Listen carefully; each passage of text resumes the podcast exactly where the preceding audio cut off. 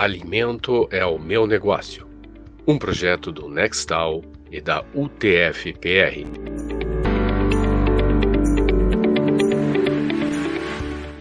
E então, já está se autoavaliando sobre as qualidades do empreendedor? Vamos continuar esse assunto nesse episódio.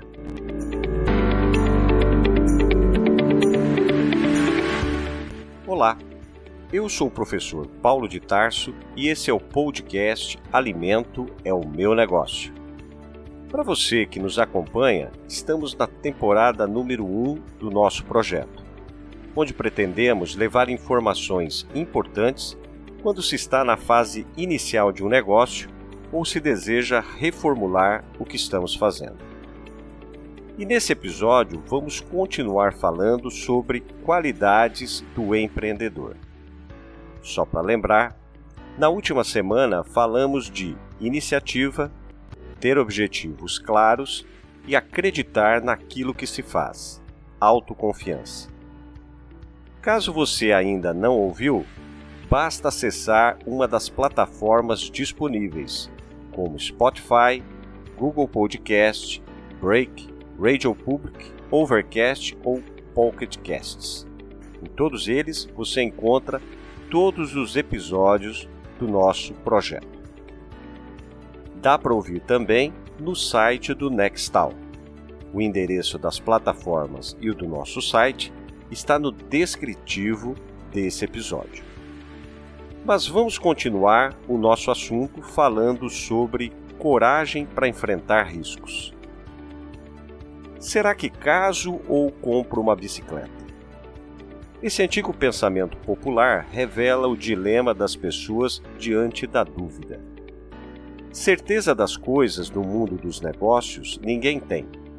Se você quer abrir um negócio ou ampliar o que já tem, sempre há a dúvida se vai ou não dar certo.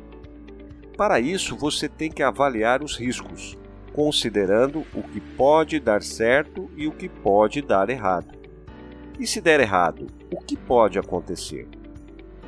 Isso tudo é o que chamamos de correr o risco calculado.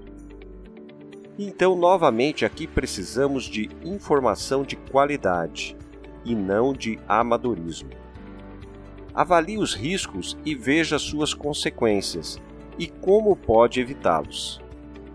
Mas apesar de tudo, as coisas podem não ocorrer bem como foi planejado. Aqui entra a coragem de, com base nas informações obtidas, tomar a iniciativa e arriscar.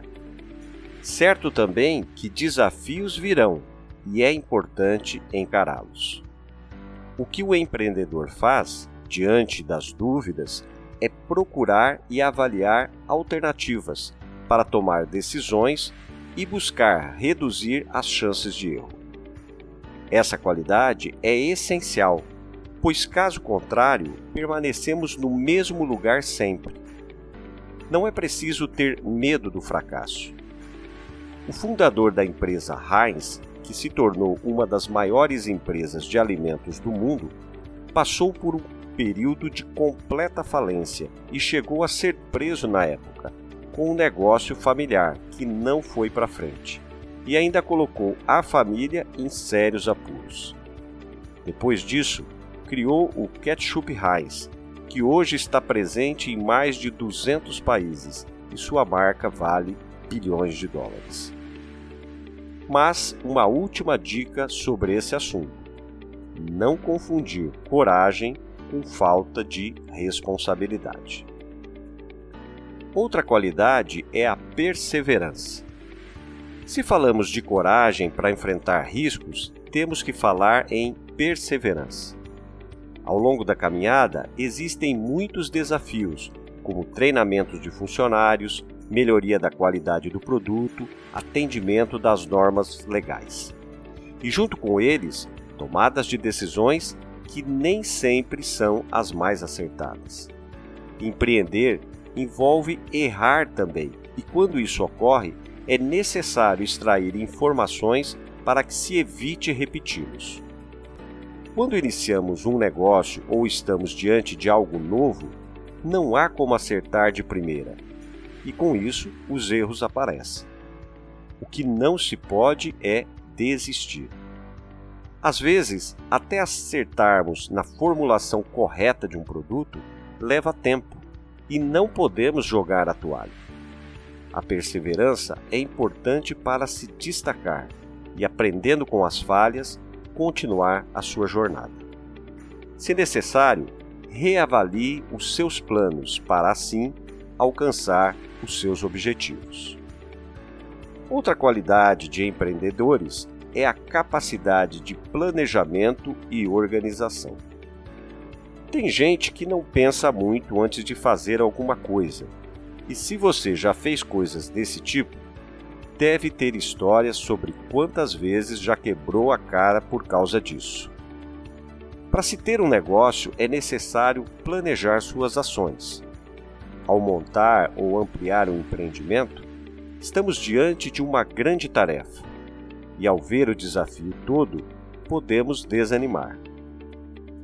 O correto é dividir esse grande desafio em partes e organizar como elas vão ser executadas. À medida que algumas etapas são superadas, outras começam a ser colocadas em prática.